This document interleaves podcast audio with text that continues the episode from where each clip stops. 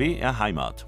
Habe die Ehre. Habe die Ehre, sagt Hermine Kaiser, zu unserem Ratsch heute mit einem ganz besonderen Thema. Wir begeben uns in die Welt der Oper. Maria Callas, die weltberühmte Sängerin, die kennt man einfach. Man kennt die Legenden um sie herum, man kennt ihr glamouröses Leben an der Seite von Aristoteles Onassis. Wir tauchen aber gemeinsam ab in diese ganz besondere Opernwelt mit einem faszinierenden Buch der Münchner Autorin Dr. Eva Gesine Bauer, Maria Callas, die Stimme der Leidenschaft.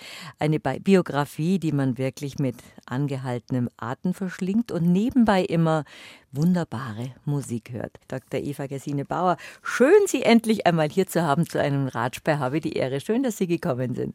Hallo, ich freue mich da zu sein.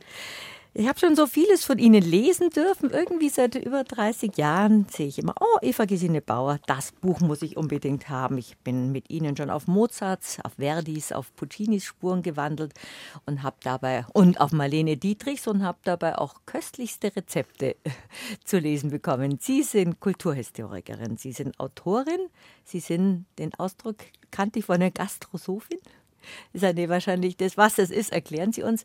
Sie sind eine Frau, die offensichtlich den ganzen Tag recherchiert und schreibt, so kommt es bei mir rüber. Ihr Beruf ist auch Ihre Leidenschaft. Ja, das ist ein Geschenk, aber es erfordert etwas, was einen unsympathisch macht, nämlich eiserne Disziplin. Also man muss wirklich sich ähm, auch dann nötigen, an dem PC zu sitzen, wenn man das Gefühl hat, es klemmt und wirklich wie angeschmiedet sitzen bleiben, denn die Musik küsst einen einfach nicht, wenn man will, sondern die macht das, wann sie Lust hat. Und das, diese Disziplin, die habe ich mir eigentlich bei den ganz Großen abgeguckt. Denn zum Beispiel Mozart stand immer um 5 Uhr auf, um 6 kam der Friseur, bei mir kommt da leider keiner. Das sieht man mir an. Aber Nein.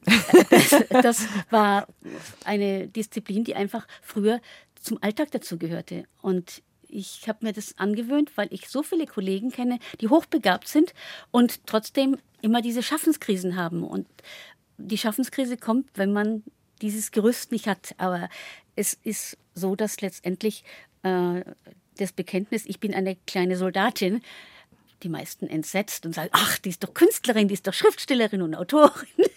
Aber so geht's nicht. Und Maria Callas ist auch eine, die von einer Eisendisziplin war. Sonst hätte sie diese Karriere nie machen können. Das hat mich auch so fasziniert bei der Lektüre, dass sie schon sehr jung, Maria Callas, so diszipliniert war, dass sie einfach die Beste der Besten sein wollte. Und das muss man im Leben erstmal durchziehen können. Und darüber unterhalten wir uns auch, was das für eine einzigartige, Karriere war, wo sie, sie unterscheiden ja auch dann zwischen Maria und Callas, wo sie ihr Leben am Anfang ihrer Karriere nur der Karriere und ihrer Kunst untergeordnet hat. Aber kommen wir nochmal auf Sie zurück. Also darf man es auch nicht so vorstellen, dass ein Schrift, eine Schriftstellerin da sitzt und sagt, ich stehe um fünf auf, ohne Friseur setze ich mich um sechs Uhr hin und dann bin ich so inspiriert, dass es mir aus den Fingern fließt. Man sitzt manchmal auch da wie vor dem berühmten leeren Blatt. Blatt jetzt ist es wahrscheinlich der Bildschirm, mhm. nicht das weiße mhm. Blatt und sagt, und jetzt? Ja, das sind genau die Momente, durch die man durch muss. Und da darf man, wie ich sagte, nicht aufstehen. Die meisten von uns, ich auch, haben ihr Arbeitszimmer ja zu Hause. Und da ist die Verlockung groß, sich an irgendwelche Nützlichkeiten oder andere Beschäftigungen zu verlieren. Und dann sagt man, ja, also ich könnte ja da und da aufräumen oder irgendwas putzen. Und genau das darf man nicht machen. Einfach sitzen bleiben und weiterarbeiten und etwas hinschreiben im Bewusstsein, dass es höchstwahrscheinlich nachher wieder gestrichen wird. Aber dass man selbst sagt, nee, das kann ich so nicht stehen lassen, das geht überhaupt nicht. Aber erst mal anfangen ist es dann eigentlich eher so wie ein Instrument, dass man immer üben muss, dass man auch drin ist in diesem, in diesem Arbeitsprozess und sich hinsetzt, als wäre man in seinem Büro, nicht zu Hause, sich hinsetzt und sagt, ich setze mich jetzt so und so viele Stunden hin und irgendwann mal feile ich so lange dran rum, bis es, bis es kommt, ja. bis es da ist. Ja, es ist vor allem ein Brainstorming bei sich selbst. Und mhm. Brainstorming heißt ja, alle Gedanken kommen zu lassen und nicht nur eine Auswahl. Und dann erst zu ordnen was da ist, an Ideen, an Einfällen. Und wie gesagt, man kann sich da auch Maria Callas zum Vorbild nehmen, die von Kind an eisern geübt hat. Sie ist wohl diejenige Sängerin, die früher als alle anderen bereits eine große Karriere machte. Wenn man sich überlegt, dass sie noch keine 18 war, als sie eine Tosca sang, das ist schwindelerregend. Und ganz Athen lag ihr zu Füßen, als sie das machte. Das ging nur, weil sie jeden Tag geübt hat, weil sie eine exzellente Pianistin war, sich die Rollen alle selbst beigebracht hat und am Klavier die Rollen einstudiert hat. Und so konnte sie dann später zu Rekorden kommen, wie in zwei Wochen eine Wagner-Partie einzustudieren. Das muss man mal hinkriegen. Und sich wirklich nur auf das, wie man jetzt so gerne sagt, fokussieren, was ihr Lebenstraum war, die weltberühmte Sängerin Maria Callas zu werden. Sie heißt ja ursprünglich anders. Und auch ihrer Leidenschaft nachzugehen. Und das ist die Musik. Eva Gesine Bauer, jetzt bin ich mal gleich die Maria reingerutscht, wegen Maria Callas, die in diesem Jahr vor 100 Jahren geboren wurde. Sie haben sich schon immer für Maria Callas begeistert und ich kann mich erinnern, dass ich als Kind bei uns lagen halt Tageszeitungen rum oder wenn man die Mama zum Friseur begleitet hat, solche, solche Gazetten, wo dann so Glattgeschichten waren. Ich hatte vorher, bevor ich gemerkt habe, dass es eine berühmte Opernsängerin ist, immer so diesen Klatsch von dieser schönen Frau mit den tollen Augenbrauen, mit den schönen Augen, mit schönem Pelzmäntel an der Seite von Onassis gesehen. Das war so das Erste, was ich so in den 60er Jahren von Maria Callas mitbekommen habe. Sie als Musikliebende haben wahrscheinlich schon sehr früh mit ihr zu tun gehabt und daher rührt auch ihre Verehrung oder Begeisterung oder ihr Interesse an Maria Callas? Naja, meine Eltern haben sehr viel klassische Musik gehört, aber die italienische Oper war nicht im Zentrum. Da wurde sehr viel Mozart und Beethoven, auch Ligeti gehört oder Bartok, ähm, bis in die Moderne rein, Stravinsky, aber keine italienische Oper oder kaum. Aber mein Großvater in Lugano, der liebte Maria Callas und seine Frau, meine Großmutter, mochte sie überhaupt nicht. Und da habe ich mich mit ihm dann zurückgezogen Callas gehört. Und sie ging dann vorbei und sagt, schreit die schon wieder? Und wir waren völlig verschworen in unserer Begeisterung für Maria Callas. Das war einfach sehr schön. Und äh, was mich eigentlich jetzt ähm, in den Dialogen, die ich führte, als ich in dem Buch schrieb, so äh, interessiert hat und bewegt hat, war, dass jeder zu Maria Callas eigentlich eine Meinung hat. So wie Sie sind ihr viele begegnet. Viele verbinden erst einmal dieses glamouröse Leben nach ihrer Karriere damit. Da war die Karriere im Grunde vorbei. Und wer immer den Namen Maria Callas hört, hat eine Meinung dazu. An der Musikhochschule, die Studenten, die kennen heute den Namen Kar Karajan kaum mehr. Maria Callas sagt eigentlich fast allen noch etwas. Und die einen sagen, ah, die wollte doch nur geliebt werden. Und die anderen sagen, die konnte doch gar nicht richtig singen, oder? Und andere sagen, äh, die wurde doch von der beliebtesten Frau zur meist gehassten. Und es ist an allem was Richtiges und was Falsches dran.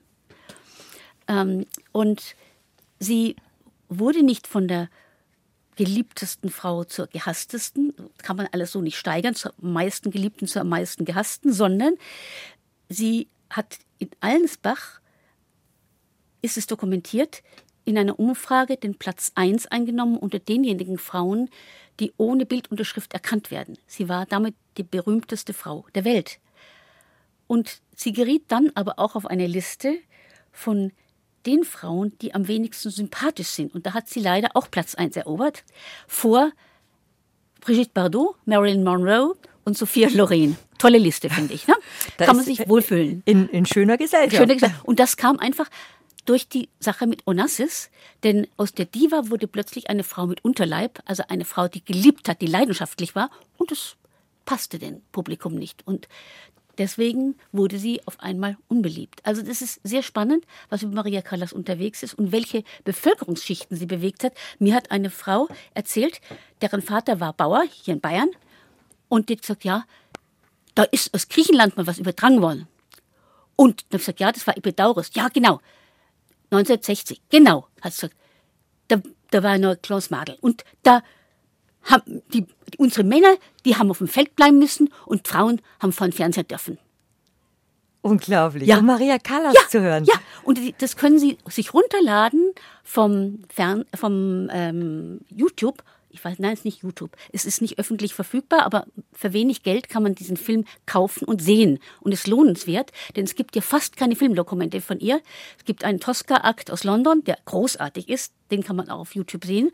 Aber diesen Film, das ist ein 8 mm Film, sehr schlecht, schlechter Ton, schlechte Bilder, aber es ist ein Faszinosum, sie da in Epidaurus im antiken Theater auftreten zu sehen. Und das, wie gesagt, war eine der Erzählungen im Vorfeld, die mich so hingerissen hat. Die Männer bleiben auf dem Feld und die Frauen dürfen von Fernseher, von Fernseher gehen und Maria Callas sehen. Weil das so eine, eine Legende ja, war. Und darum, darum sollte sie auch die, die unberührbare Göttin sein ja. für alle und dann nicht im Jet-Set-Leben genau. auf, auf Yachten unterwegs ja. sein und mit diesem Onassis unterwegs sein. Also die Leute wollten sie für sich haben. Aber weil Sie gerade sagen, das ist ein Bild, das man ohne Unterschrift erkennt, habe ich mir gedacht, es gibt ja wirklich wenig. Zum Beispiel von Monroe die Lippen. Und Maria Callas muss man nur stilisiert machen, die, die Augen und die Frisur und dann weiß man, es ist Maria Callas.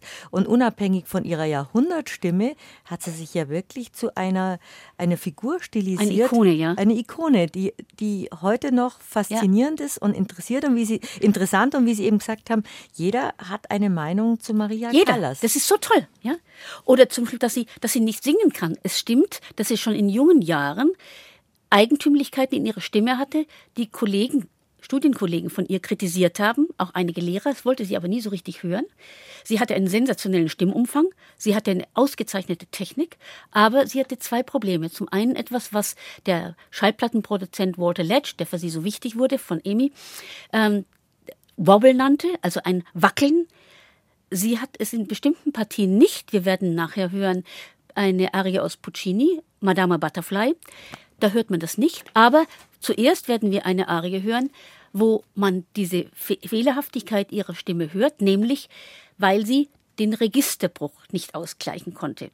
Das, das bedeutet, das bedeutet, dass etwas, was in uns allen, wenn wir singen, vorhanden ist, ein Unterschied zwischen Bruststimme und Kopfstimme nicht mhm. ausgeglichen wird.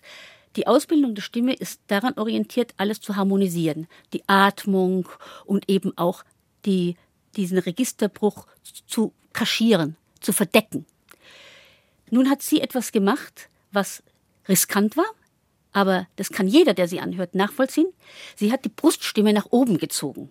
Dadurch kriegt die Stimme viel mehr Substanz. Also wenn wir Operette hören, da singen viele Sängerinnen ganz kopfig.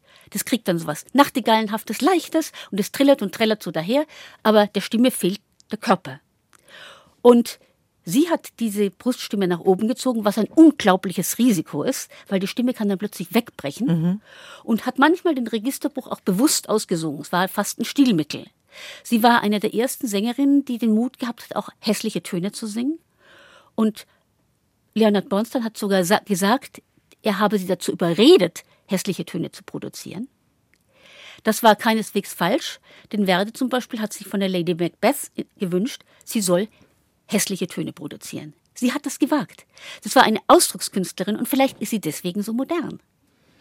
Also da hat sie wirklich eine, eine in der Opernwelt einiges revolutioniert. Mit Völlig ihrer. Stimme, mit ihrer Persönlichkeit. Mit ihrem Auftritt. Und jetzt sollten wir uns mal Ihre Stimme anhören. Was wollten Sie denn gerne als, als erstes jetzt vorstellen? Ich glaube, eine Rolle, mit der sie ganz früh den Menschen imponiert hat, auch in der Arena von Verona, die viele Opernfreunde natürlich kennen, weil sie selber schon dort waren, mit der Arie aus La Gioconda, Suicidio. Und jetzt hören wir. Und man hört da diesen Registerbruch ganz stark heraus. Und das hören wir hoffentlich gleich jetzt. Sing!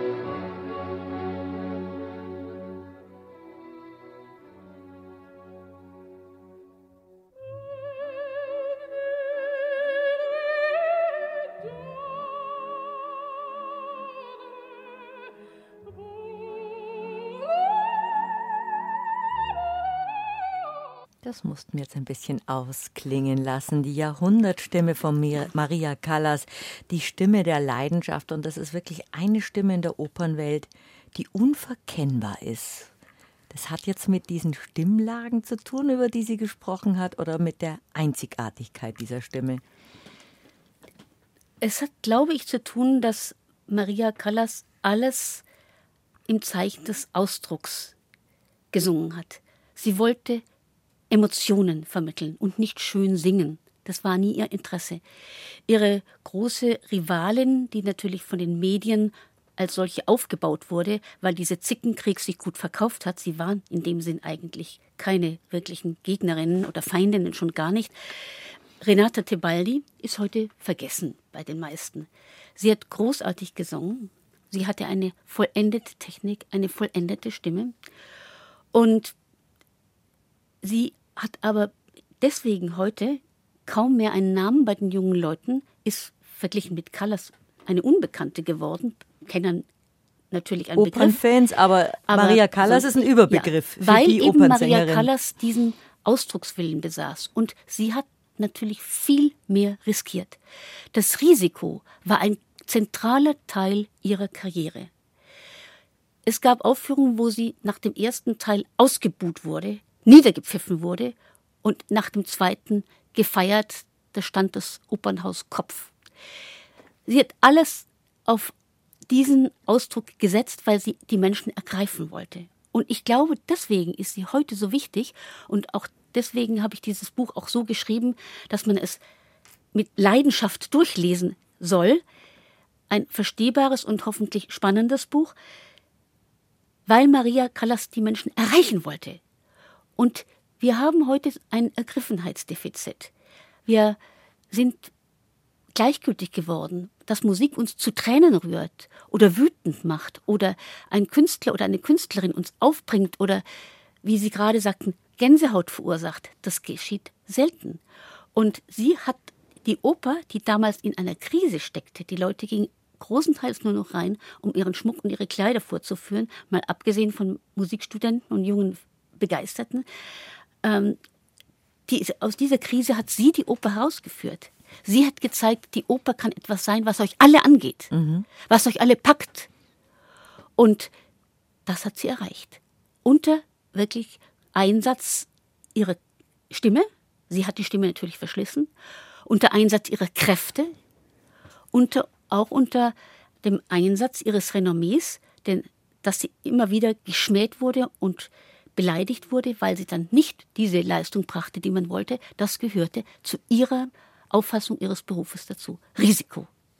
Und das ist auch faszinierend bei ihrer Biografie, dass sie einfach nicht aufgibt und immer noch die Schraube etwas weiter dreht. Und so hat sie sich in den Zeiten, wo dann die Musikrichtung auch für jüngere Leute sich, geändert haben, das, was Sie gerade erzählen, zu dem Star der Opernwelt gemacht, der sie bis heute noch als Legende ist wie Sie sagen, ber berühmte Namen, die berühmt waren vor der Callas, die sind dann schon in den Schatten getreten, für Opernexperten sicher bekannt, aber der Überbegriff Maria Callas, wo selbst die Frauen in Bayern nicht aufs Feld gegangen sind, weil sie diese Stimme hören wollten, ist eigentlich, das ist auch was Besonderes und was Schönes, dass sie dann alle erreicht hat, dass es wirklich Oper für alle geworden ja. ist.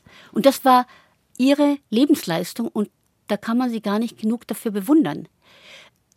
Die Theorien, warum ihre Stimme dann versagte, wobei die Ausdruckskunst blieb, was man sehen kann in den Dokumenten und hören kann auf den erhaltenen Aufzeichnungen, dass die Stimme verbraucht war, das hatte natürlich auch mit der ungeheuren frühen, dem ungeheuer frühen Beginn ihrer Karriere zu tun.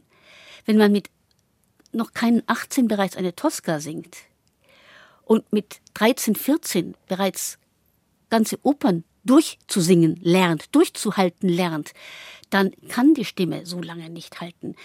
Die Stimme ist ein Instrument, das nicht ausgewechselt werden kann. Mhm. Ich kann mir eine neue Geige kaufen, ich kann mir ein neues Klavier kaufen, aber ich kann mir keine neue Stimme kaufen. War ihr das bewusst? Ich glaube, dass sie daran nicht dachte. Mhm. Sie war eben von dieser Leidenschaft durchglüht. Und die Leidenschaft war Teil ihrer Kunst. Und dazu passt Ökonomie nicht. Die Leidenschaft ist nie ökonomisch.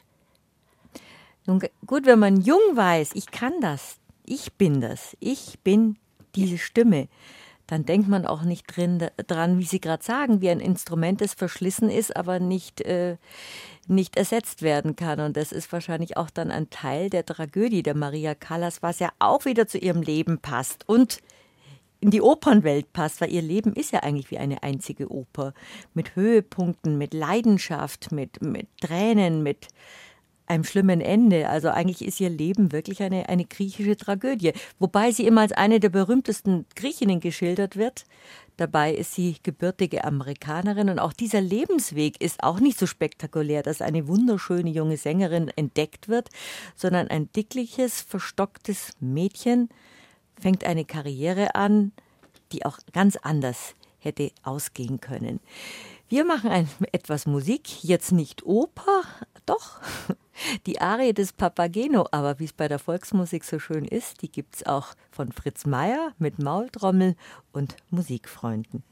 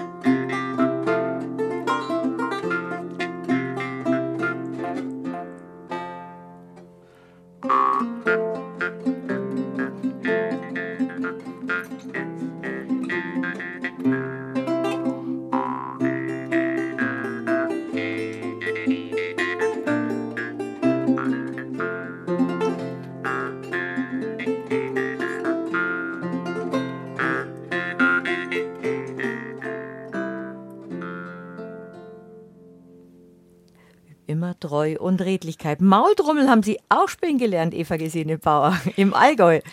Ja, wir waren dort im Urlaub und meine Mutter hat mir eine Maultrommel geschenkt, weil sie selber davon fasziniert war. Und ich habe dann da dilettiert und versucht, das zu lernen. Sie hatten auch Schallplatten gekauft mit Maultrommelkonzerten. Im 18. Jahrhundert war das durchaus Mode.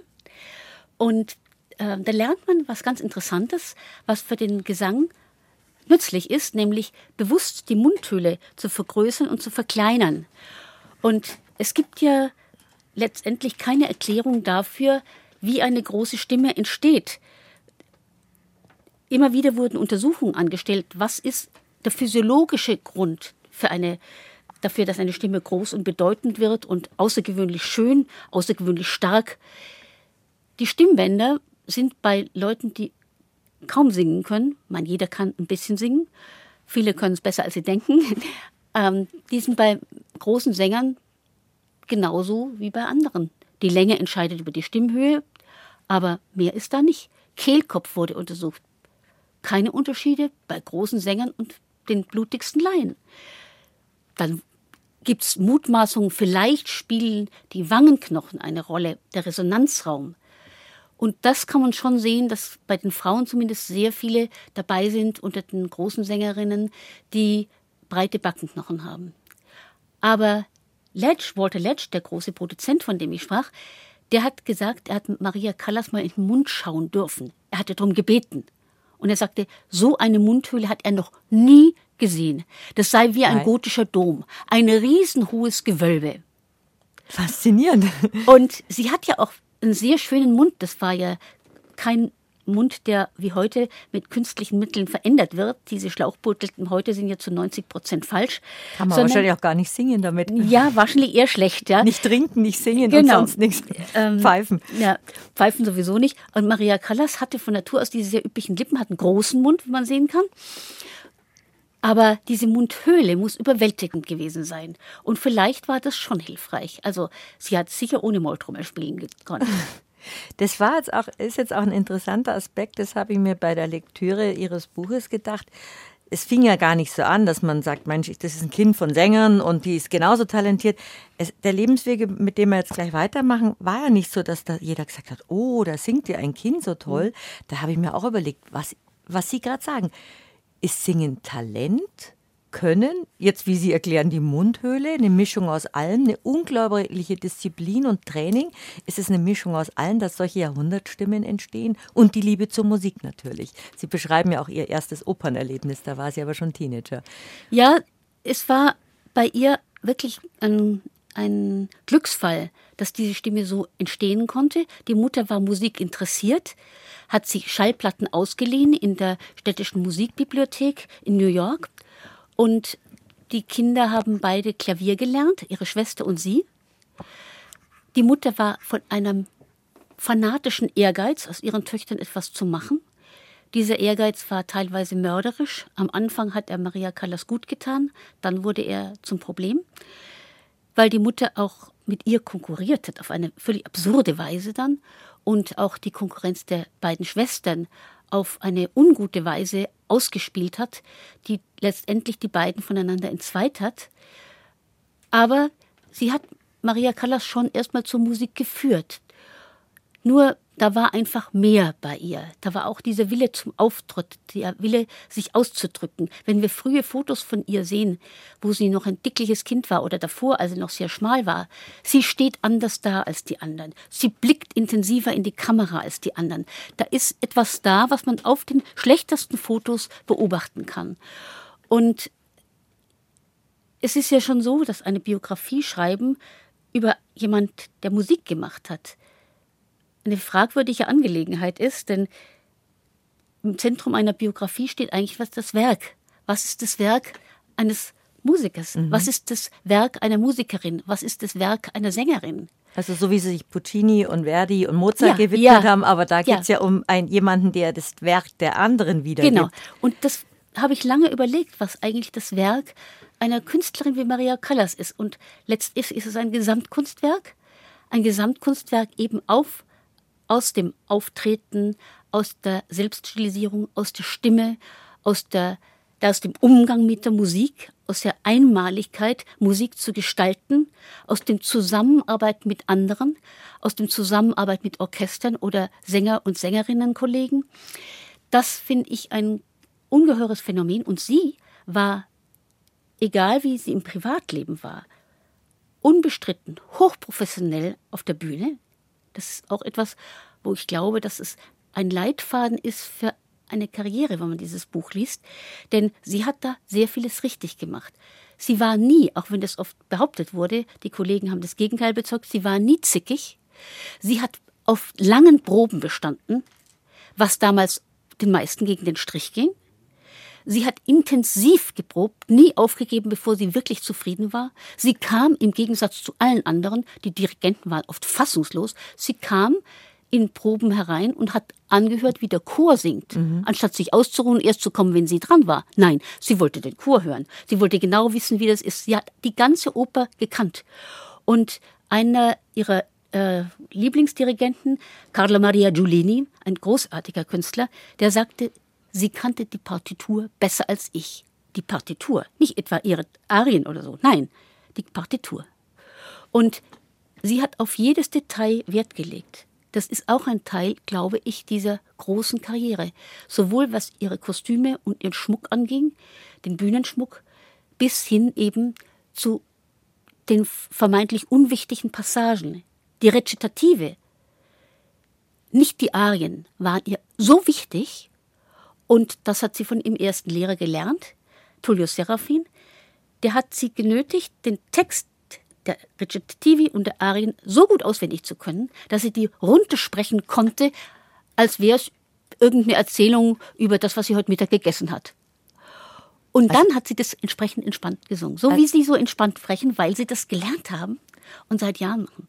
Aber sie hat es verinnerlicht. Die sie hat die Musik verinnerlicht, weil Sie gerade eben von dem Dirigenten gesprochen haben. Da ist auch eine berührende Szene drin, dass auch, was selten vorkam, ich weiß jetzt nicht mehr, welcher Dirigent es war, den Taktstock beiseite legt und ihr nach ihrer Bühnenpräsenz mhm. und ihrer Leidenschaft, mhm. wie sie auftritt, mhm. applaudiert, was mhm. in der Musikwelt höchst selten höchst ist. Höchst selten ist. Und sie hat auch, was ähm, ebenfalls einen Dirigenten begeistert hat, sie hat in der Oper während ihres Auftritts den anderen so zugehört, dass manche sagten, die Schau war nicht, wie der gesungen hat, sondern wie sie ihm zugehört hat. Toll. Das ist Intensität des Ausdrucks. Und da kann jeder für seinen Beruf, egal was jemand macht, von ihr sehr viel lernen. Ähm, nie zu sagen, das ist unwesentlich, das ist eine Nebensache. Es gab für sie keine Nebensachen, es gab für sie nur Hauptsachen. Sie schildern sie ja auch als, als sehr komplizierten Menschen. Sie war auch nicht beliebt bei ihren Mitschülern in der Mu Musikschule. Äh, eine Einzelgängerin damals, was man sich jetzt gar nicht mehr vorstellen kann, dicklich und hässlich und, und, und verstockt. Aber ihr ganzes Leben, ihre ganze Leidenschaft und ihr, ihr, ihr, ihre Schönheit kam durch ihre Stimme und ihre, ihre Bühnenauftritte zur Geltung. Ich denke, was Sie jetzt ansprechen, ist ganz ein wichtiger Punkt. Und wir sind in einer Sendung, die Heimat heißt. Sie war nirgendwo eigentlich zu Hause. Sie fühlte sich in New York fremd, weil sie wurde als Griechin erlebt, obwohl sie in New York geboren war und Amerikanerin. Sie hat ihr Leben lang Englisch mit einem Akzent gesprochen. Dann kam sie als Teenager in ihre sogenannte Heimat nach Griechenland. Der Vater blieb zurück, die Mutter ist mit den Töchtern nach Athen gezogen. Auch dort war sie erstmal eine Fremde, denn sie sprach Griechisch mit einem amerikanischen Akzent. Mhm. Und man hat sie nicht als eine Zugehörige empfunden. Sie hatte wieder eigentlich keine Heimat, obwohl sie sagte, Griechenland ist meine Heimat. Und die Eltern haben sehr ewig suggeriert. Dann war sie in Italien, in Verona mit ihrem ersten Mann. Sie hat, war sprachbegabt, sie hat sehr schnell Italienisch gelernt und ausgezeichnet gesprochen, aber mit Akzent. Sie war auch in Verona nicht wirklich zu Hause, zumal die Familie ihres Mannes sie überhaupt nicht ausstehen konnte, bis auf seine Schwester. Die anderen, äh, seine Brüder mochten sie überhaupt nicht. Und dann zog sie mit ihrem Mann nach Mailand. Sie hat also die Kontakte in Verona eingebüßt, lebte in Mailand mit ihm, war trotzdem im Herzen eigentlich eine Griechin, wie sie sagte, dann zog sie nach Paris, als sie sich von ihrem Ehemann getrennt hatte. In Paris war sie wieder eine Fremde, auch wenn sie Französisch gelernt hat, aber mit italienischem oder griechischem oder amerikanischem Akzent. Und so, dass sie die einzige Heimat in ihrer Musik fand. Das war ihre Heimat. Da kannte sie sozusagen jedes hintere Gässchen, da kannte mhm. sie jedes verschwiegene Eck, da kannte sie alles, da kannte sie jeden Stein auf dem Weg. Das war ihre Heimat. Und deswegen hat sie sich diese Heimat angeeignet und hat, als sie diese Heimat verloren hat, eigentlich keinen Sinn mehr gesehen in ihrer, ihrem Dasein. Maria Callas hat sich die Musik, die Oper zur Heimat erkoren. Und wenn man singt, singt man ohne Akzent.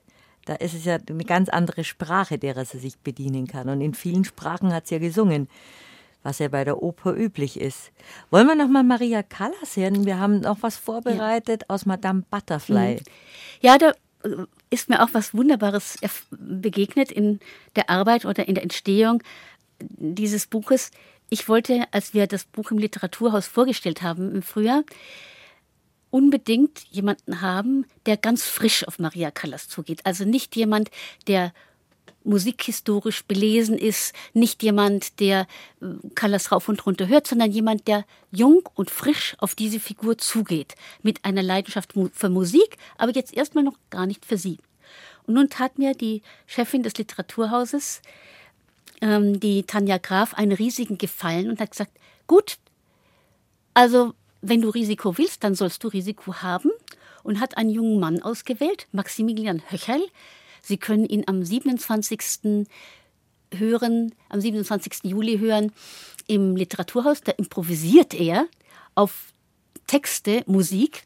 Er ist Jazzmusiker und Sänger und unterrichtet auch an der Musikhochschule, ist erst Mitte 30, ein schöner, ungeheuer liebenswürdiger, äh, präsenter und leidenschaftlicher Musiker.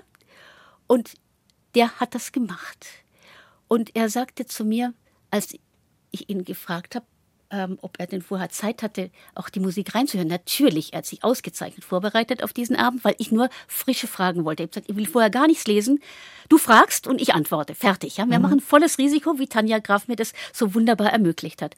Und dann sagte er mir, also diese Arie, die wir jetzt hören werden, die hat er wieder und wieder gehört und sagte, und jedes Mal hat er angefangen zu weinen. Jedes Mal. Er sagt, ich konnte es nicht verhindern. Ich habe jedes Mal wieder geweint. Ich stand in der Küche und habe mein Geschirr gespült und Gläser abgetrocknet, gerade dass die Gläser nicht auf den Boden gefallen sind.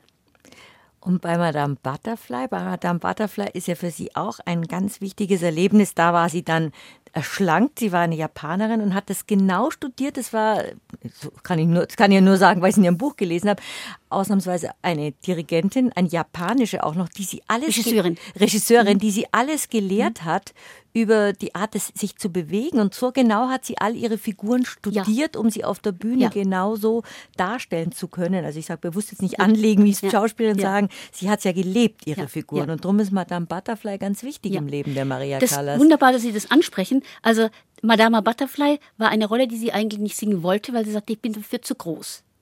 Und sie hatte recht. 1,73 ja. ist für eine zierliche Japanerin, ja. aber sie, sie hat es ja gespielt. Sie hat es gespielt. Und mhm. das, was heute ein Schauspieler oder eine Schauspielerin in Hollywood für eine Rolle macht, sich nämlich da vorzubereiten, abzunehmen, zuzunehmen, irgendwas zu lernen, was bisher noch nicht gekonnt war, äh, irgendwie eine Nahkampftechnik oder was immer.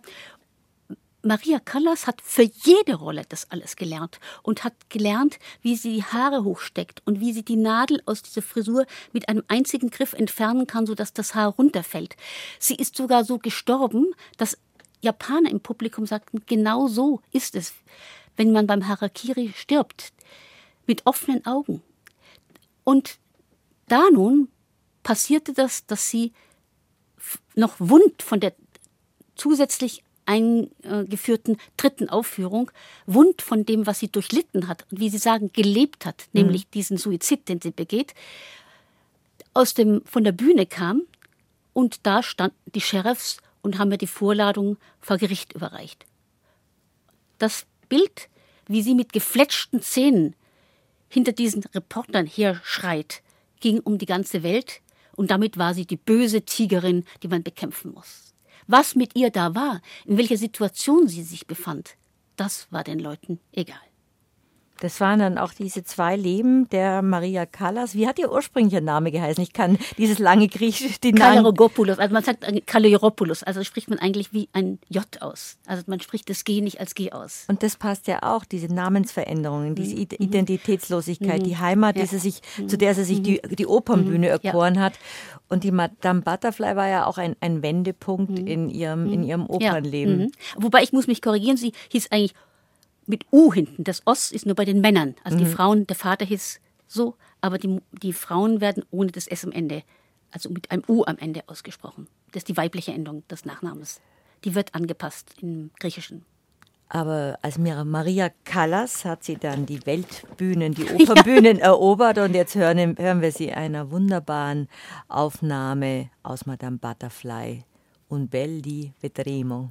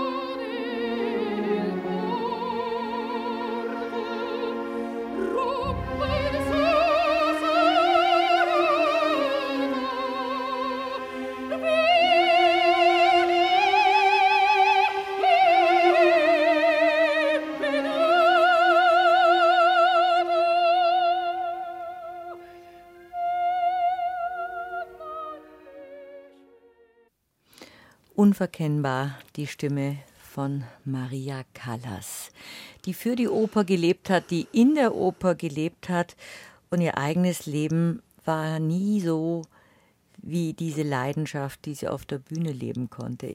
Und nach den Elfer-Nachrichten unterhalten wir uns weiter, auch über ihr anstrengendes Leben, über die große Karriere und dann den großen, auch stimmlichen Bruch. Maria Callas, die Stimme der Leidenschaft, eine Biografie von Eva Gesine Bauer.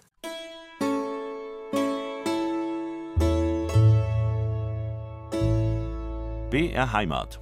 Habe die Ehre habe die Ehre zur zweiten Stunde von unserem Rat heute, in der wir in der Welt der Oper sind. Eva Gesine Bauer hat eine Biografie, die Biografie über Maria Callas geschrieben mit diesem passenden Untertitel Die Stimme der Leidenschaft.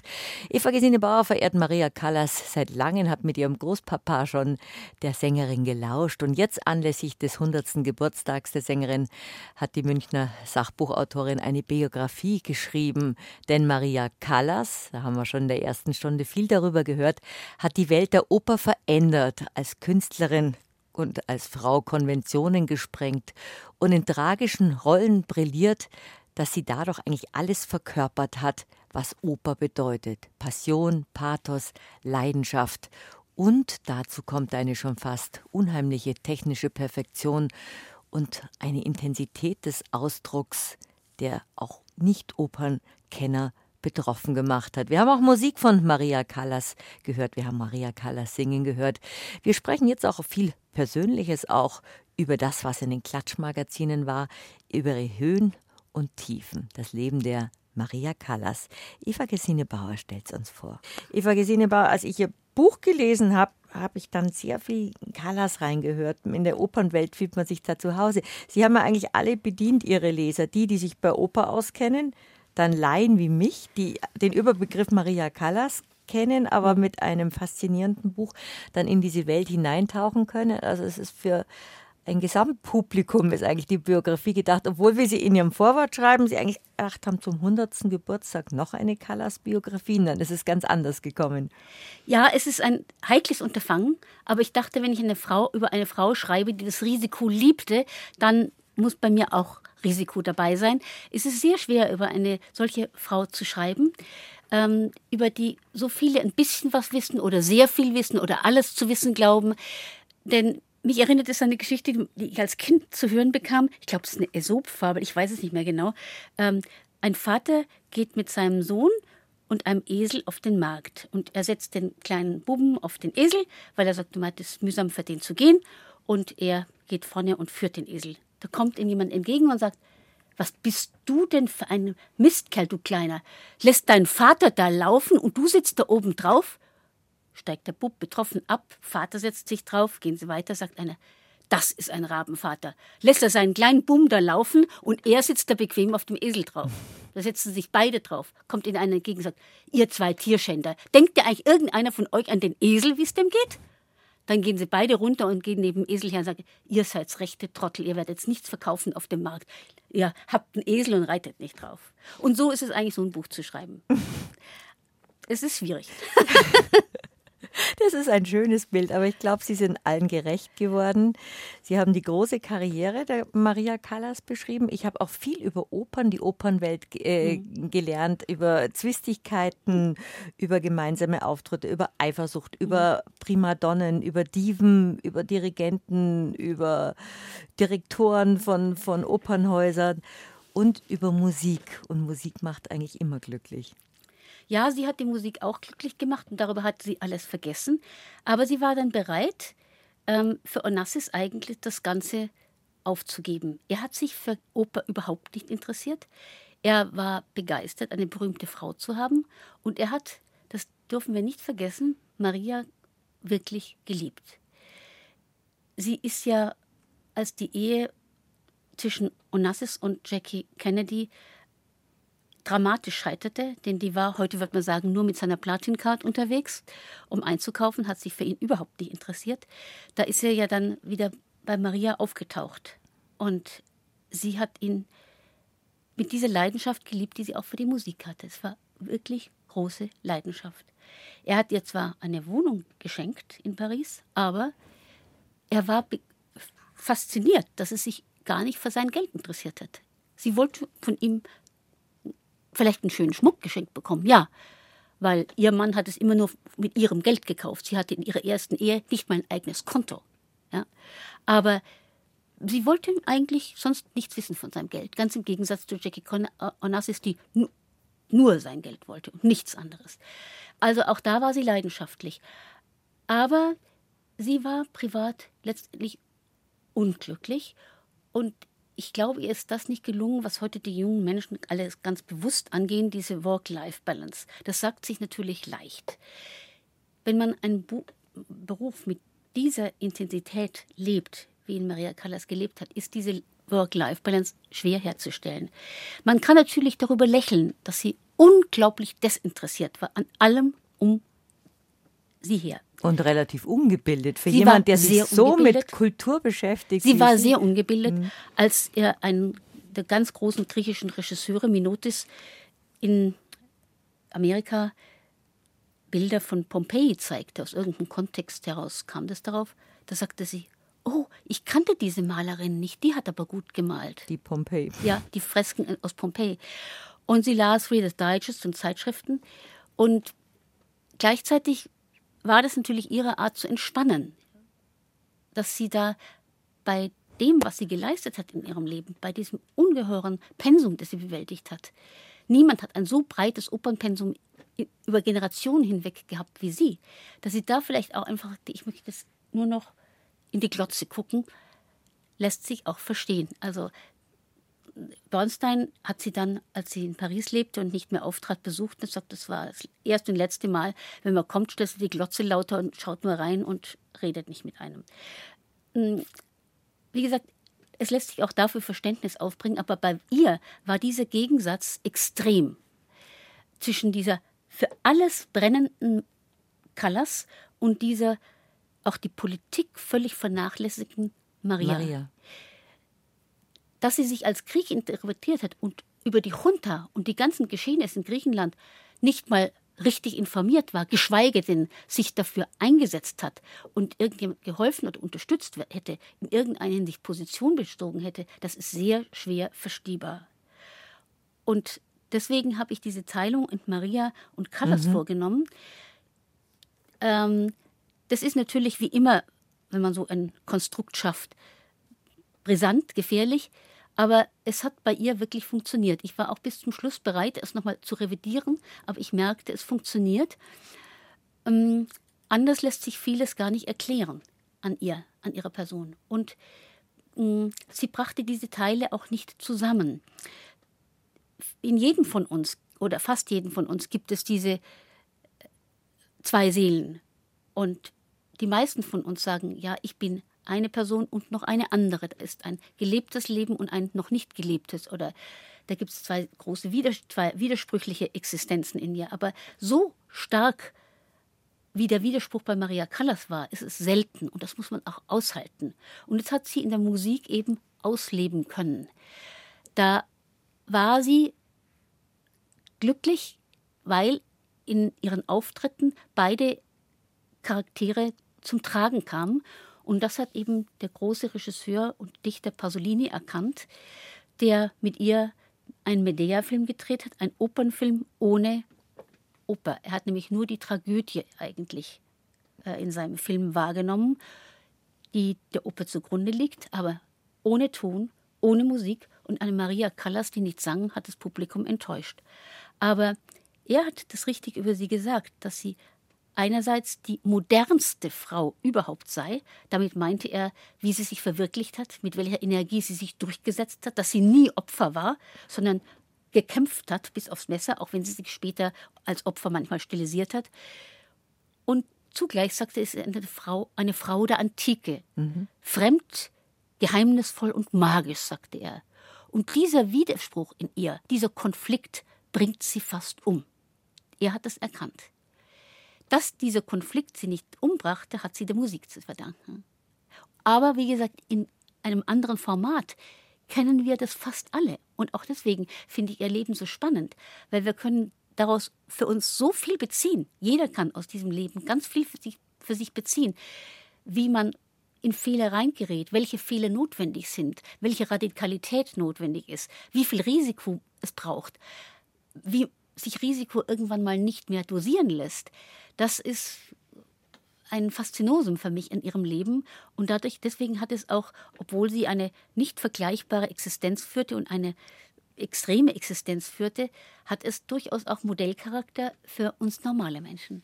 Und diese Weichenstellungen im Leben. Die Weichenstellungen, ja. Und das Interessante, also ich finde als Leser und als Leserin das Interessante ihre Aufteilung zwischen Maria und Callas, weil das Leben der Callas war der berühmte Opernstar und als Maria, als Persönlichkeit war sie sehr zerrissen gar nicht so beliebt, ziemlich ungebildet, ursprünglich ein hässliches Entchen, bis zu, zum weltberühmten Schwan geworden ist. Das, war, das waren zwei völlig unterschiedliche Welten und so souverän sie als, als Sängerin war, dass sie wirklich die Chutzpe hat, überall hinzugehen und sagen, hier bin ich und ich will da rein und dann kam sie auch rein, hat sie als Frau und als Mensch gar nicht gehabt. Da, da war sie zu tapsig selbst.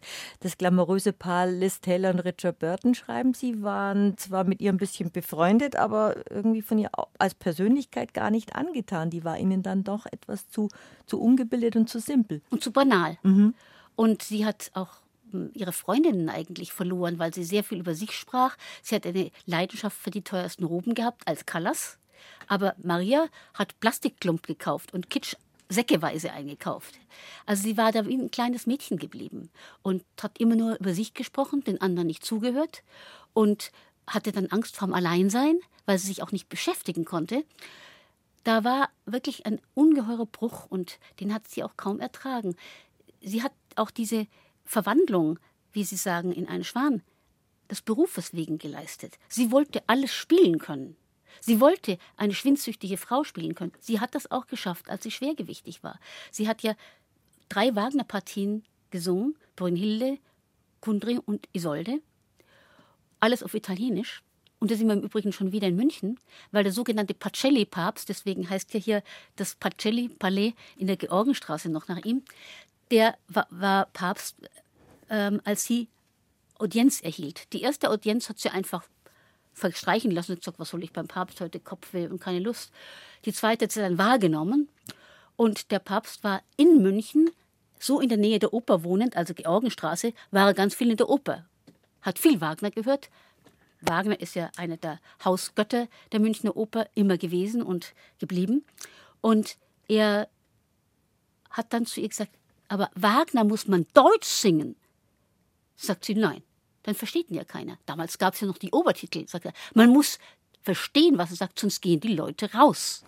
Man muss Wagner verstehen, jedes Wort verstehen, nur dann können die Leute die Geschichte verfolgen und bleiben dabei. Und sie hat als Isolde das Publikum fasziniert. Stimmexperten sagen, wie Jürgen Kästing zum Beispiel, dass sie nie eine Stimme für Wagner hatte. Die Italiener waren anderer Ansicht. Die fanden ihre Isolde großartig. Und die fanden ihre Kundry großartig. Und die fanden ihre Brünnhilde großartig. Ähm, und sie hat in diesen Rollen als schwergewichtige Frau die Menschen als Bühnenerscheinung gebannt. Keiner hat sich darüber aufgelegt, sie sei zu schwer. Sie hat beherrscht, und das finde ich auch ganz wunderbar für jeden, der schwergewichtig ist, die hat es geschafft, so viel Ausdruck und Überzeugungskraft in ihre Darstellungen, in ihre Stimme zu legen, dass die Menschen vergessen haben, da steht eine auf der Bühne, die fast zwei Zentner wiegt. Und das ist aber hohe Kunst. Das ist hohe Kunst. Und das, finde ich, ist irgendwo auch tröstlich, ähm, dass wir mit der Kunst und mit dem Ausdruck so vieles vergessen machen können. Das Leben der Maria Callas jetzt abseits von den großen Opernbühnen, über die man stundenlang reden könnte, Eva Gesine Bauer, war ja auch ein bisschen so wie, wie ein Hollywood-Film. Dickliches Mädchen, deren Eltern aus Griechenland kommen, New York. Die schöne Schwester, Jackie, die, also nicht der Jackie Kennedy, die Schwester hieß auch Jackie, die unschöne, zu dicke, immer Essen sich reinstopfende Maria die Sophia eigentlich hieß, die einfach singen wollte und die Oper für sich entdeckt hatte mit der Mama und mit der Schwester gemeinsam und diesen Weg gegangen ist, egal ob man sie leiden konnte oder nicht. Und Dann hat sie diese große Karriere gemacht, diese Opernkarriere. Jetzt erzähle ich ihr Buch. und äh, wurde der Star, ein Weltstar. Damals auch als die Schallplattenaufnahmen kamen, alles dazu. Und da war sie noch ganz, ganz jung. Sie hat wirklich von der Musikschule es geschafft, sofort alle zu begeistern weil sie mhm. gewusst hat, ich mhm. kann das. Und dann dieses andere Leben, dieses Jet-Set-Leben, also sie hat einen wesentlich älteren Mann geheiratet, dann hat sie durch den Jet-Set, durch eine Klatschreporterin auch an diesem Leben mit Aristoteles Onassis, mit den Fürsten, mhm. Fürstinnen und Fürst von Monaco mhm. kennengelernt. Und dann war sie viel in den, in den bunten Blättern mit Urlauben auf einer Yacht und da war sie einfach die Callas. Dann mhm. hat Onassis Jackie Kennedy geheiratet. Man hat auch Onassis immer vorgeworfen, dass doch dieses Privatleben Maria Callas ihre Stimme vernachlässigt hätte und dann sozusagen der Absturz, was Sie in der ersten Stunde so schön erklärt haben, dass eine Stimme irgendwann mal verschlissen ist. All das hört sich an wie eine große griechische Tragödie, aber über allen steht aber geliebt werden zu wollen und lieben zu dürfen. Und das ist ja eigentlich dann diese Parallelwelt zwischen mhm. der Callas mhm. und der Maria. Jetzt wollte ich nicht Ihr Buch erzählen, bloß denen, die es jetzt noch nicht gelesen haben, eine kleine mhm. Zusammenfassung geben. Und das ist wahrscheinlich auch das Faszinierende an mhm. dieser Persönlichkeit, an dieser Figur. Ja, man kann von Maria Callas den Umgang mit Mädchen lernen. Sie war darin nämlich ganz geschickt. Sie wusste durchaus, was sie gezeigt sehen wollte und berichtet sehen wollte. Sie hat Onassis leidenschaftlich geküsst in den Lokalen wo, Paris, wo die Prominenz verkehrte, richtig auf Mund und mit aller Leidenschaft, obwohl sie wusste, unter der Tischdecke kommen gleich die Reporter raus. Die haben die Kameras dabei, die haben sich wirklich unter dem Tisch versteckt teilweise. Und da plötzlich hob sich die Tischdecke und dann war einer da. Sie war, was ich vorher schon sagte, keineswegs Opfer. Sie hat Prozesse geführt und die meisten gewonnen einen allerdings erst posthum. Sie war eine starke Frau, die um ihre Rechte gekämpft hat, die um Position, um ihre Anerkennung gekämpft hat. Und sie hat sich auch sich des Risikos durchaus bewusst mit Onassis eingelassen, dass dieser Mann ein Fremdgeher ist. Sie hat es gesehen, dass der in der Welt unterwegs ist und mit dem Erwerb seines Geldes befasst. Man verdient ja Geld nicht nur so zufällig. Ähm, das geht heute sehr viel leichter als damals. Der Mann hat wirklich ähm, mit der Leidenschaft, mit der sie auftrat, seine Geschäfte betrieben und war natürlich in vielen auch skrupellos, aber sie hat wirklich ihn leidenschaftlich geliebt und hat mit ihm Streitereien durchfochten, über die zum Beispiel eine Nichte berichtet hat, ähm, eine Nichte von Onassis, die sagte, sie haben sich manchmal geprügelt, aber sie war größer und stärker, sie hat meistens gewonnen. Also das, die war kein Opfer. Ja? Und ähm, Maria Callas war humorbereinigt. Also sie hatte weder Witz noch Humor. Noch Selbstironie. Noch Selbstironie. Und sie hat mit dem, was Onassis für Humor hielt oder Witz hielt, hatte sie ihre Schwierigkeiten. Damit hatten aber andere auch Schwierigkeiten. Er konnte manchmal ein bisschen derb sein. Aber Onassis hatte gleichzeitig etwas, was sie bewundert, gesucht und geliebt hat, nämlich Lebensfreude. Die Luxusjacht, auf der er fuhr, die hat ein deutscher Architekt namens Cäsar Pinnau gebaut. Und der war mit seiner zweiten Frau sehr oft zu Gast auf dieser Yacht. Und der hat mit Onassis wie mit Maria privat einen engen Umgang gepflegt. Seine Frau war oft dann mit Maria allein, während der Architekt schon wieder neue Pläne mit Onassis machte. Und diese Frau sagte, Onassis hatte etwas, was sein Schwager Niarchos nicht besaß, nämlich Joie de vivre, eben besagte Lebensfreude. Er sagte, Niarchos hatte den Ennui, die Gelangweiltheit der Reichen, und Onassis war was ganz anderes. Und es gibt Fotos, leider waren die technisch zu schlecht, als dass ich ihnen mein Buch hätte aufnehmen können, zumal da die Zahl der Bilder sehr limitiert ist. Die Rechte kosten viel. Mm, da sieht man die beiden Spaghetti essen. Da hat es geheißen, ja, die macht Diät und ist das nicht und ist das nicht. Nee, nee. Da sitzen sie richtig um den Teller Spaghetti und schaufeln rein. Und wie dieser Mann mit Fingern gegessen hat und gelacht hat und wenn er auf seinem Boot war, der beste Gastgeber der Welt war, hat sich um alles gekümmert. Er hat geputzt und poliert und den Leuten Getränke serviert und sich um alles gekümmert. Das hat ihr imponiert. Diese elementare Lebensfreude, die er sich bei allem Stress und bei allem Druck und allen Problemen, die er in seinem Beruf durchleben musste, bewahrt hat. Also da war etwas, was sie in ihrem Leben nicht gelernt hatte, was sie nicht gelebt hatte. Das hat sie dort auf einmal erfahren. Insofern war das in keiner Weise unglücklich. Und sie hat auch, was wir äh, nicht so sehen, ähm, ihr Privatleben durchaus ordentlich abgeschirmt vor den Medien, soweit sie es wollte. Mhm. In vielen Fällen wollte es es. Also wie Sie sagen, sie war da schon Profi. Da war sie ein Profi. Die konnte sehr gut mit den Medien umgehen. Auch hat sie dann, hat sie dann, sie hat dann auch die Kunst beherrscht, in Interviews eine ganz milde Stimme zu machen, ganz sanft zu sprechen, ganz mädchenhaft zu lächeln. Sie hatte durchaus was Mädchenhaftes in ihren Auftritten, was sie äh, aber inszeniert hat. Als sie in München war, das war 59, da wurde sie von einem Bildhauer, Politiker nie interessiert, der unter den Nazis ein großer Star war. Fritz Behn porträtiert, der Mann war schon 81 Jahre alt. Und sie war noch nicht mal 36. Also sie wurde erst, hatte im Dezember Geburtstag. Und mh, mm, wohnte im Hotel vier Jahreszeiten. Und bevor sie nach München kam, gab es Riesenrandale, weil sie angeblich Interviews abgesagt hat prompt der Simpel sie auf sein Cover gesetzt mit einem ganz wüsten Karikatur, wo sie als Medusa, als männermordendes Ungeheuer, als Monster dargestellt wird. Also der berühmte Simplicissimus, genau. die, die Satirezeitung. Und das hat, der hat Maria Callas eben so dargestellt, ein monströses Bild, ja.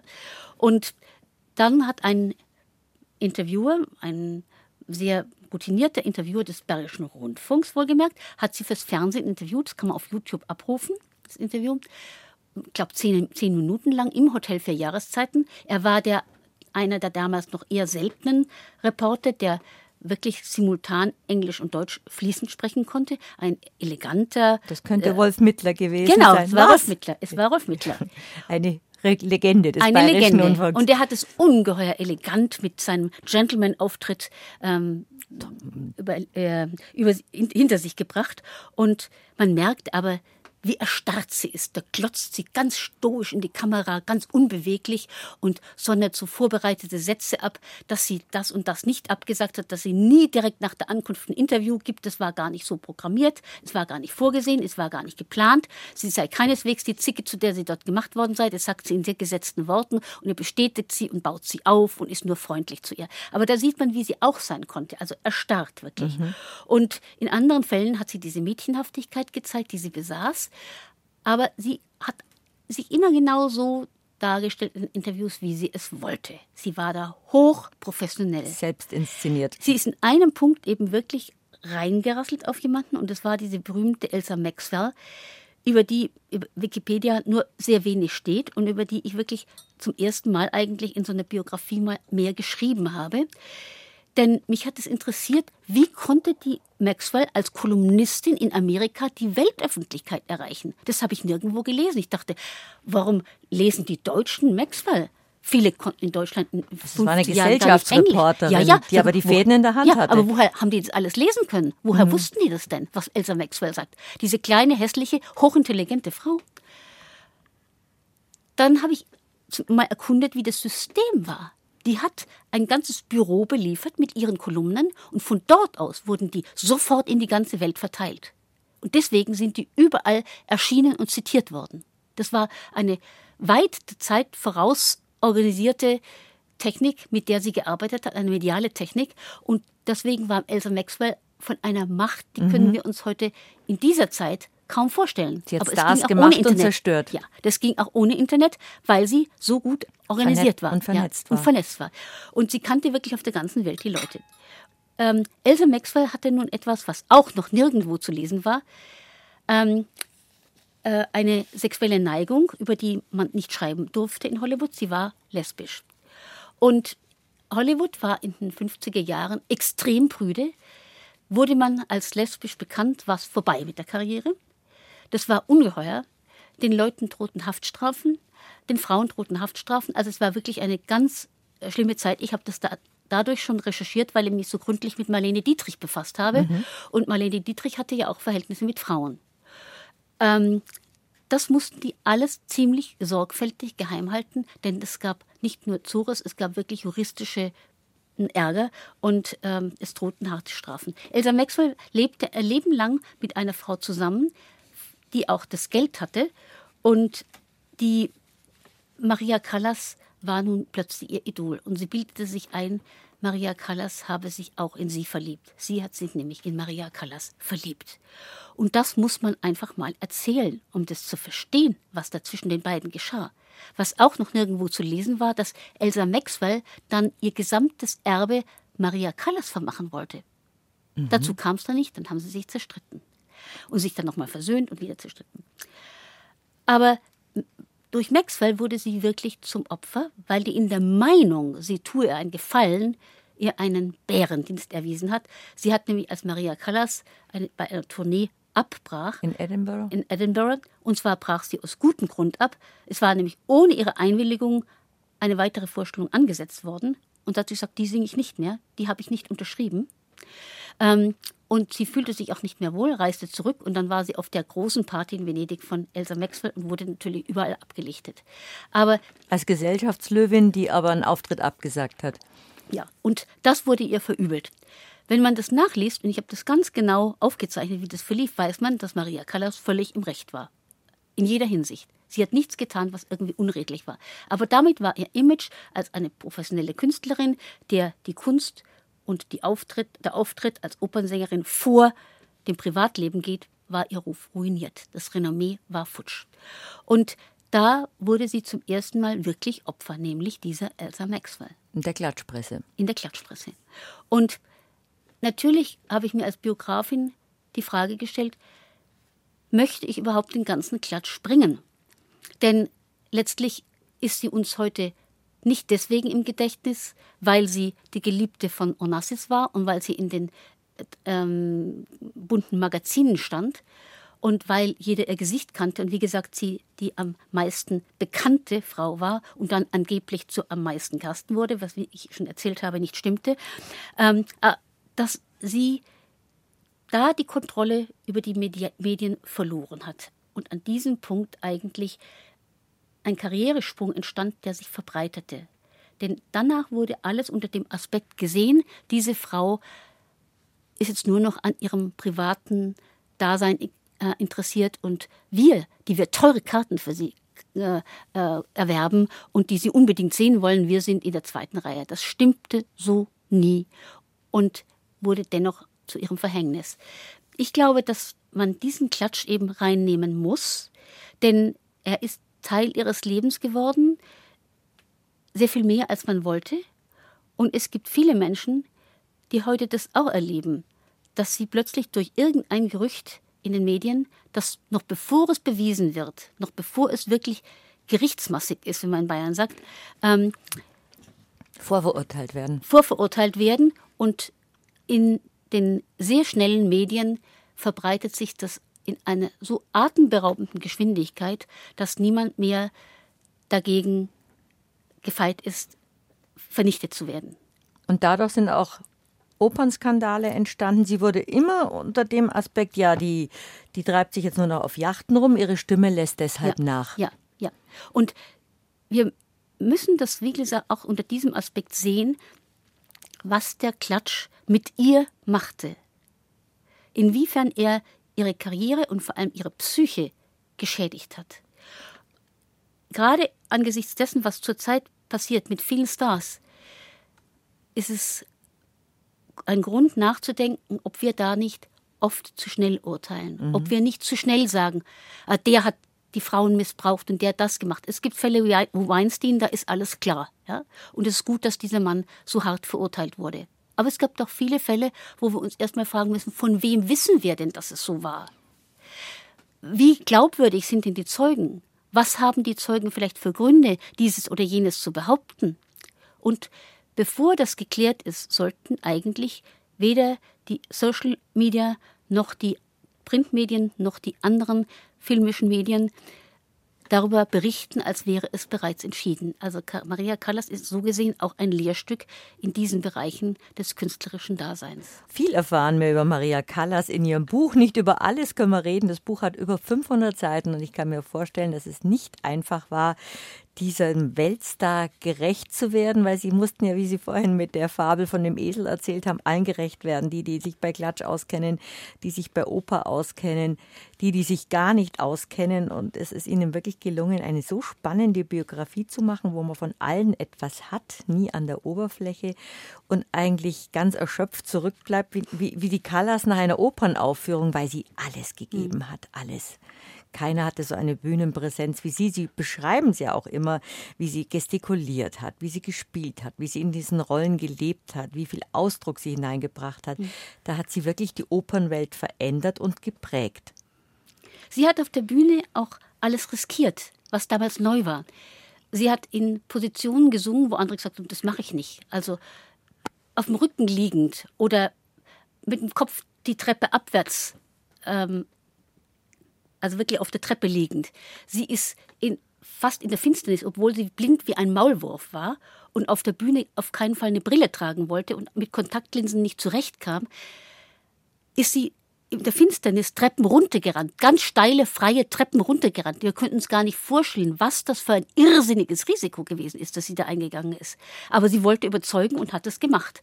Ähm, sie war so blind auf der Bühne, dass Visconti ihr oft Duftmarken setzte. Dann hat sie gewusst, wo sie hin muss. Also der er berühmte ja, Regisseur. Ja, der, der berühmte Regisseur Visconti, der sie angebetet hat und gesagt, man muss Maria Callas dienen, in den sie sich auch verliebt hat. Sie hat nie ganz gemerkt, wenn jemand homosexuell war, wobei äh, Visconti also bisexuell war, aber dominant homosexuell. Und äh, sie hat das nie gemerkt. Sie hat sich auch in Pasolini grenzenlos verliebt. Und da wusste sie natürlich, dass er homosexuell war, aber sie dachte, er sei vielleicht convertible, vielleicht ist, kann ich ihn umdrehen, vielleicht kann ich ihn zu einem homosexuellen Ehemann machen.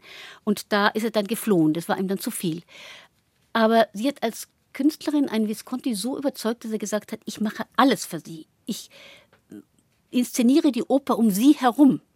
Und das hat er wie kein anderer geleistet. Also wenn wir uns auf ähm, Fotos ansehen, welche Bühnenbilder er schaffen ließ für Maria Callas und wie er sie wirklich in den Mittelpunkt seiner Arbeit stellte, dann verstehen wir, was er meinte mit ihr dienen. Und er hat dann, wie gesagt, sein parfümiertes Taschentuch, sie kannte seinen Duft sehr genau, sein parfümiertes Taschentuch irgendwo hingelegt, wo sie sich hinlegen musste, damit die Bühne so finster sein konnte, wie er es sich ausgedacht hatte und sie trotzdem nicht über ihre eigenen Füße gestolpert ist. Aber auch da, nein, lieber hinfallen, bloß nicht eine Brille anziehen, bloß nicht die Illusion verderben und ich spiele alles, ich riskiere alles, ich gehe alles, äh, äh, jedes Risiko ein. Wir wollen noch mal Maria Callas hören, bevor wir dann auch über mhm. ihr trauriges Ende mhm. sprechen, als Sängerin mhm. wie als, als, als, als Frau. Da haben Sie gesagt, am schönsten sollte man noch mal gegen Schluss spielen die Habanera aus der Carmen. Ja. Was war das für eine Rolle für die, für die Callas? Die also, hat ja wirklich das auch geprägt, dass man die Callas gesagt ja, hat. Sie hat diese Rolle nie auf der Bühne gesungen. Es war ja vor einigen Jahren dieses Stück von ähm, Marian, ähm, Marin, Marina Abramovic, ähm, Seven Deaths of Maria Callas was wegen sehen. Corona dann ja. ewig abgesagt ja. wurde, in München eine Und dieses Stück ist natürlich ein Stück, was von vorne bis hinten sachlich nicht stimmt. Das sagt doch nichts aus über das Stück, aber es stimmt sachlich nicht. Mich hat es auch nicht bewegt. Denn diese Szenen, in denen stirbt Maria Callas nie. Die Arie der Norma, die sie bringt, ist lange vor dem Tod der Norma auf, dem, auf der Bühne. Die ganzen Szenen haben nichts mit Sterben zu tun. Ähm, Tosca springt in den Tod, aber die Szene die Marina Abramowitsch da singen lässt, die ist weit vorne, ganz am Anfang der Oper. Und vor allem, sie hat zum Beispiel die äh, Carmen nie auf der Bühne gesungen und da braucht ja einen Don José, der sie ersticht, der ist aber nicht da. So viel zur Fehlerhaftigkeit dieses Stückes, das natürlich für neue Irrtümer sorgt. Aber sie hat diese Rolle auch aus einem anderen Grund nicht singen wollen, weil sie gesagt hat, ich bin kein Mezzo, ich bin ein dramatischer Sopran. Als ihre Stimme in der Höhe vor allem nachließ, haben wohlwollende Freude gesagt, wie wäre es denn mit einem Wechsel deines Faches? Wie wäre es mit Monteverdi? Wie wäre es mit den großen Mezzopartien? Nein. Das hat sie radikal abgelehnt. Sie war nicht bereit, sich da zu verändern. Und zu den wenigen Mezzopartien, die sie im Konzert gesungen hat, gehörte eben die Carmen, aber da hat sie natürlich nicht die ganze Partie gesungen, sondern die bekanntesten Stücke darauf. Wobei Habanera ein Stück ist, das ihr Leben begleitet, als sie auf dem Dampfer von Griechenland, äh, von Amerika nach Griechenland fuhr, hat sie dort einen Auftritt gehabt ähm, vor dem Kapitän und den von ihnen geladenen Gästen und sang die Habanera. Und sie sang sie dann wieder, als der 40. Geburtstag von John F. Kennedy vorgefeiert wurde. Und angeblich hat Elsa Maxwell ihr geraten, die Habanera zu singen. Sie hätte dort schon eine große Show abziehen können und der Star des Abends sein. Es wurde Geld gesammelt für die Demokraten, für die Wahl. Es war, wie gesagt, vor dem Geburtstag. Ähm, Jackie war nicht dabei, ihre spätere Nebenbuhlerin. Ähm, und sie trug ein unmögliches Kleid. Da sah sie gleich zehn Jahre älter aus, obwohl sie sich sensationell gut gehalten hat. Also wer sie kannte, hat, eigentlich mit 50 ausgeschaut wie 40. Und dann kam an diesem Abend Marilyn Monroe, eingenäht in einen hautfarbenen Schlauch, mhm. in einen hautfarbenen Schlauch. Also sie gab, konnte das Kleid nicht mehr schließen, sie war wie gesagt eingenäht worden und sang ähm, Happy Birthday, Mr. President, was natürlich für Randale sorgte und Maria Callas war kein Star mehr. Deswegen finde ich es sehr gerecht, dass wir nun im Jahr ihres Geburtstages, ähm, nachdem Jackie Kennedy längst vergessen ist und Marilyn Monroe erst in drei Jahren Geburtstag hat, jetzt die aber näher hören, äh, wo sie damals gegen ähm, die Monroe, Monroe bestehen sollte. Und nicht bestand.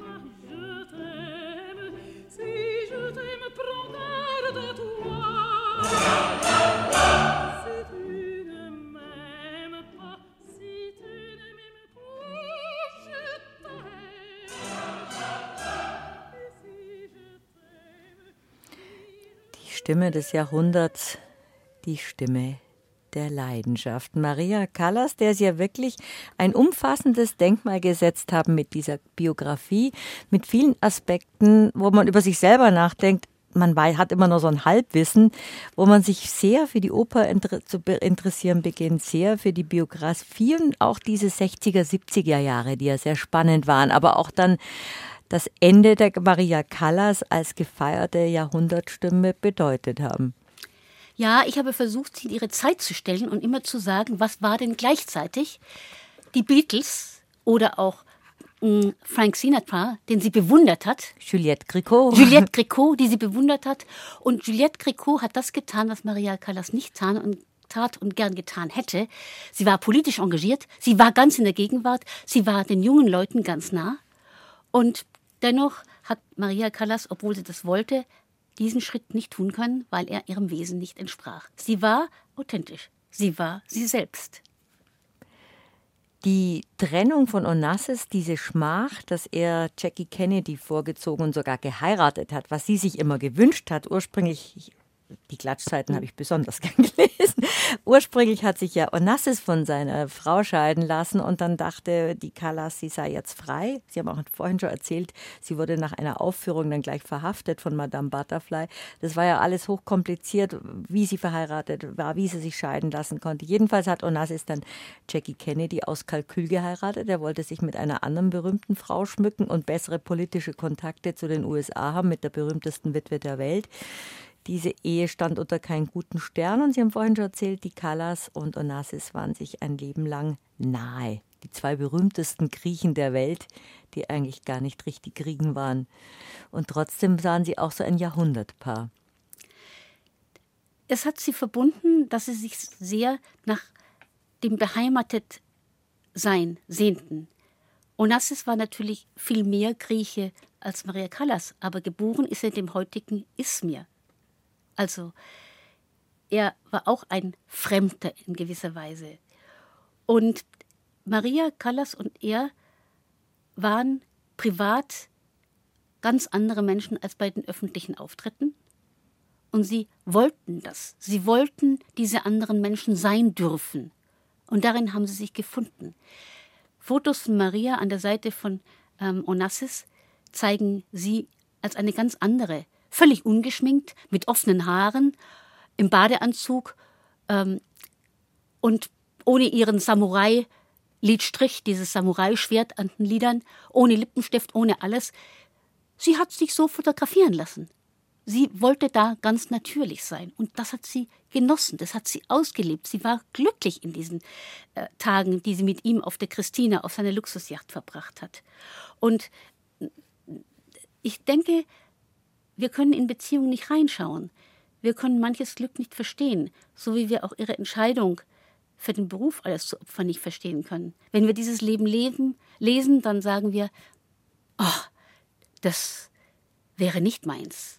Aber ihres war's. Und dass es so war, ist heute ein Geschenk, denn wir hätten sonst nicht die grandiosen Aufnahmen von ihr. Und ich finde vor allem die Live-Mitschnitte zu hören ist ein Abenteuer, denn da hört man oft das Bühnengeschehen und man hört, wie das Publikum reagiert, mhm. wie es pfeift, buht und zum Schluss jubelt wie fast immer bei ihren Auftritten, obwohl sie dann so eine öffentliche Figur geworden ist.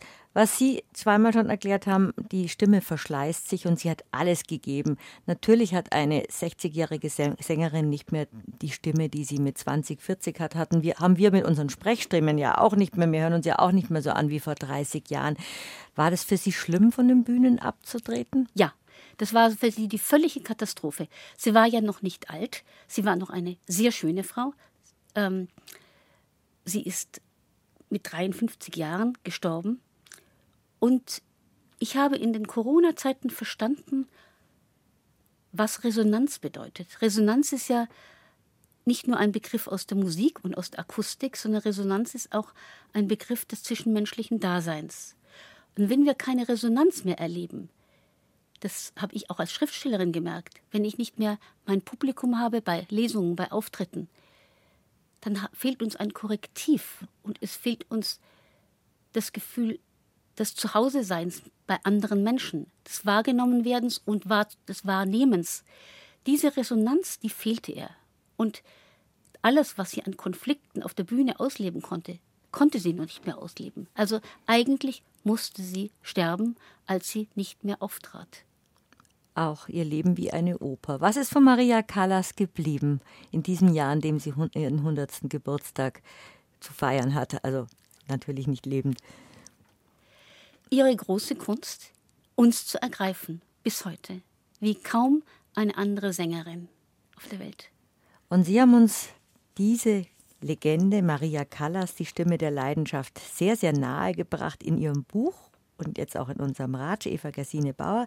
Das Buch ist erschienen im CH Beck Verlag und es ist wirklich ein Stück Geschichte Maria Callas Oper und die Zeit, in der wir uns gerade bewegt haben. Vielen Dank, dass Sie uns diese Resonanz gegeben haben, dass man sich mit diesem Werk beschäftigen kann, mit der Callas. Und vielleicht müssen wieder die Männer aufs Feld gehen, während die Frauen zuhören. Diese Geschichte hat mir so gut gefallen. Der Inbegriff der Opernstimme, die Callas. Danke, dass Sie bei uns da waren. Vielen Dank, Eva Gesine Bauer.